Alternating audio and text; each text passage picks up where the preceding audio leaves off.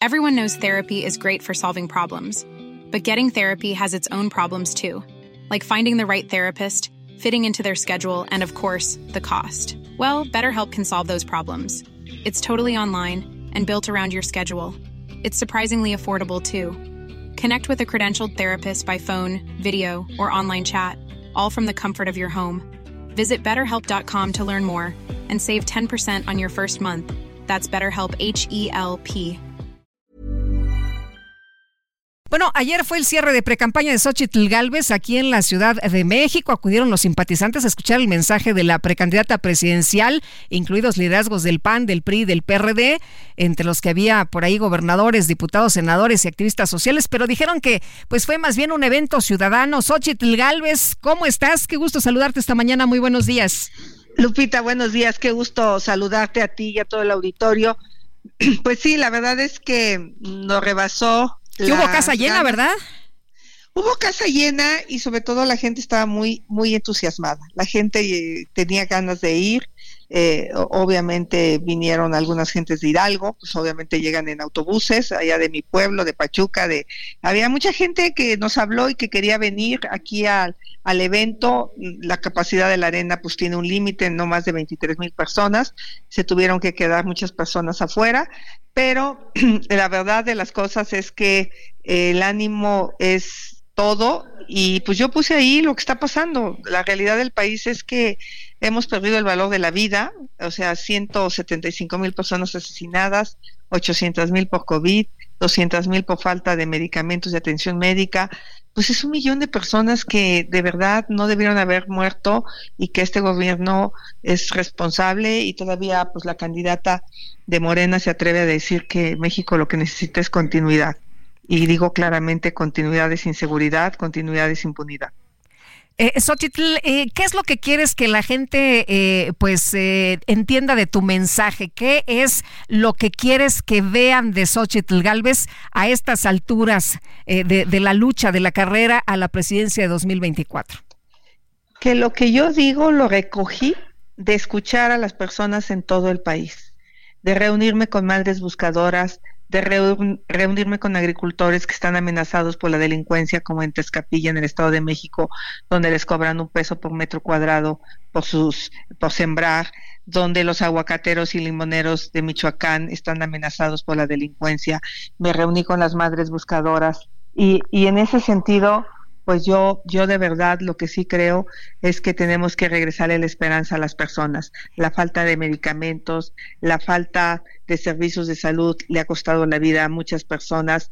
Y pues las mentiras de Palacio, las mentiras de Palacio es algo increíble porque nos dan otros datos, nos cambian la realidad, vamos requete bien, eh, y la verdad es que no es cierto. La verdad es que los campesinos están abandonados, no hay apoyos para el campo, eh, está colapsado el sistema de salud, eh, la educación va mal y nos dicen que no porque son mediciones neoliberales. Entonces ya, ya basta de que nos tengamos que chutar las otras cifras y sobre todo está amenazada la libertad de ustedes, los periodistas que se atreven a disentir de Palacio Nacional, los artistas, eh, los científicos, todos aquellos que han eh, dicho algo que no le parece al presidente, los amenazan. Y la candidata, continuidad. Hay que continuar y yo digo no. No podemos continuar con esta tragedia en el sistema de salud, de educación, sobre todo de la seguridad y el abandono al campo. Sin embargo, Xochitl, el presidente plantea cosas muy atractivas, ¿no? Como las pensiones al 100%, por ejemplo porque es otra mentira. ¿Por qué no las dio cuando llegó? ¿Por qué no las dio? ¿Por qué no usó el dinero del tren Maya y dos bocas para darle a la gente pensiones de 100%? ¿De dónde va a salir el dinero? Ah, ofreció gasolina de 10 pesos y nunca hubo gasolina de 10 pesos. Entonces yo, yo creo que ahorita lo que él está haciendo son reformas electorales para que su candidata se afiance, porque ya se dio cuenta pues que los resultados no son eh, los que requiere la gente y que entonces necesitamos, eh, la verdad es eh, pues cambiar. La gente quiere cambiar, dejar lo que está bien, lo he dicho, los programas sociales están bien, eso se quedan, pero la gente quiere ganar mejor, la gente quiere salir de la pobreza, la gente quiere un mejor futuro para sus hijos, pero sobre todo la gente quiere salir a la calle a caminar con tranquilidad por la noche, cosa que hoy no hace, o salir a las carreteras sin sentir miedo.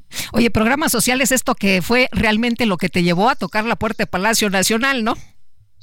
Pues sí, porque el presidente ya veía venir que iba a entrar yo a la contienda, en ese entonces estaba yo inscrita para la Ciudad de México y en ese sentido, pues yo lo que decía era que además de la beca a los jóvenes había que darles inglés, programación, habilidades digitales, robótica, inteligencia artificial, así lo dije. Y en ese sentido, pues el presidente dijo que yo quería quitar los programas sociales y eso lo siguen diciendo los servidores de la nación.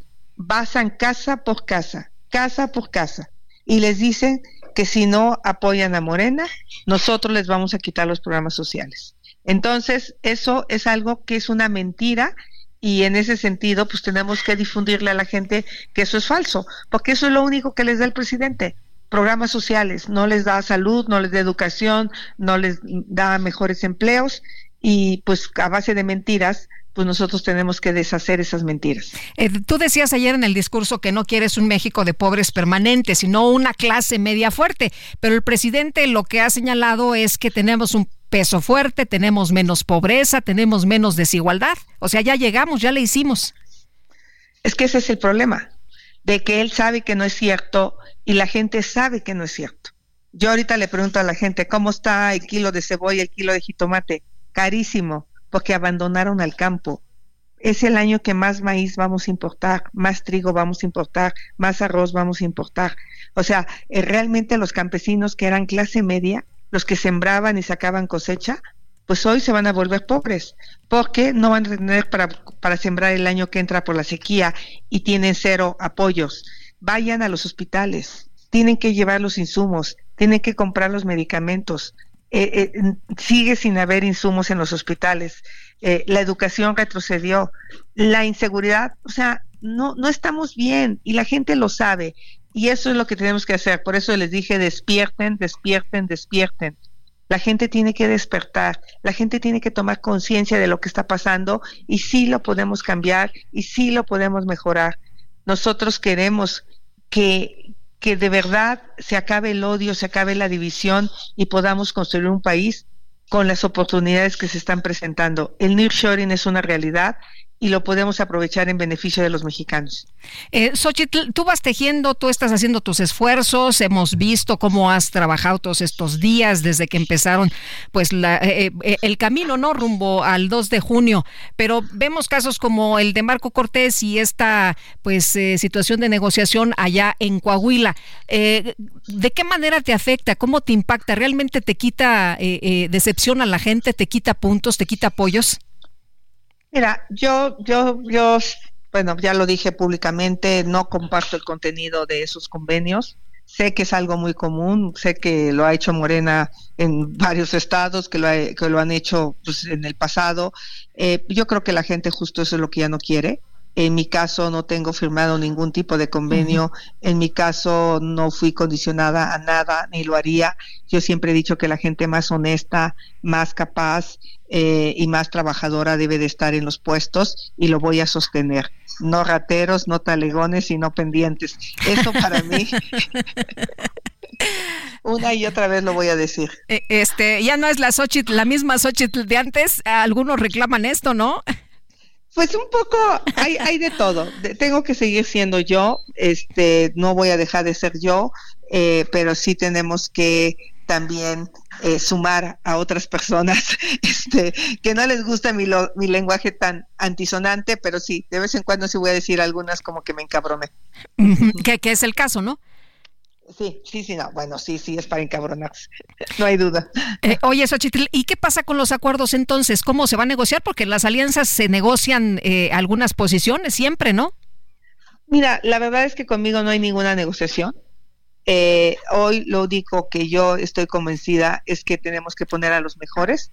Siempre he creído que hay que poner a los mejores y en ese sentido, eh, para mí esa es la mejor alianza. La única alianza va a ser con los mexicanos con los que quieren eh, eh, que las cosas cambien, con la seguridad y los partidos políticos estarán representados en el Congreso, por supuesto que van a estar ahí, pero la agenda de gobierno la estamos haciendo en su mayoría con ciudadanos, la está encabezando Enrique de la Madrid y los próximos días la vamos a ver porque en la intercampaña voy a tener muchas reuniones con personas para la política de discapacidad, para las personas con discapacidad, para la política cultural, para la política de seguridad, para la política de medio ambiente, en fin, todos los temas eh, van a estar los ciudadanos representados. Muy bien, o sea que vas a tener tiempo incluso para venir a echarte una vuelta acá a la cabina.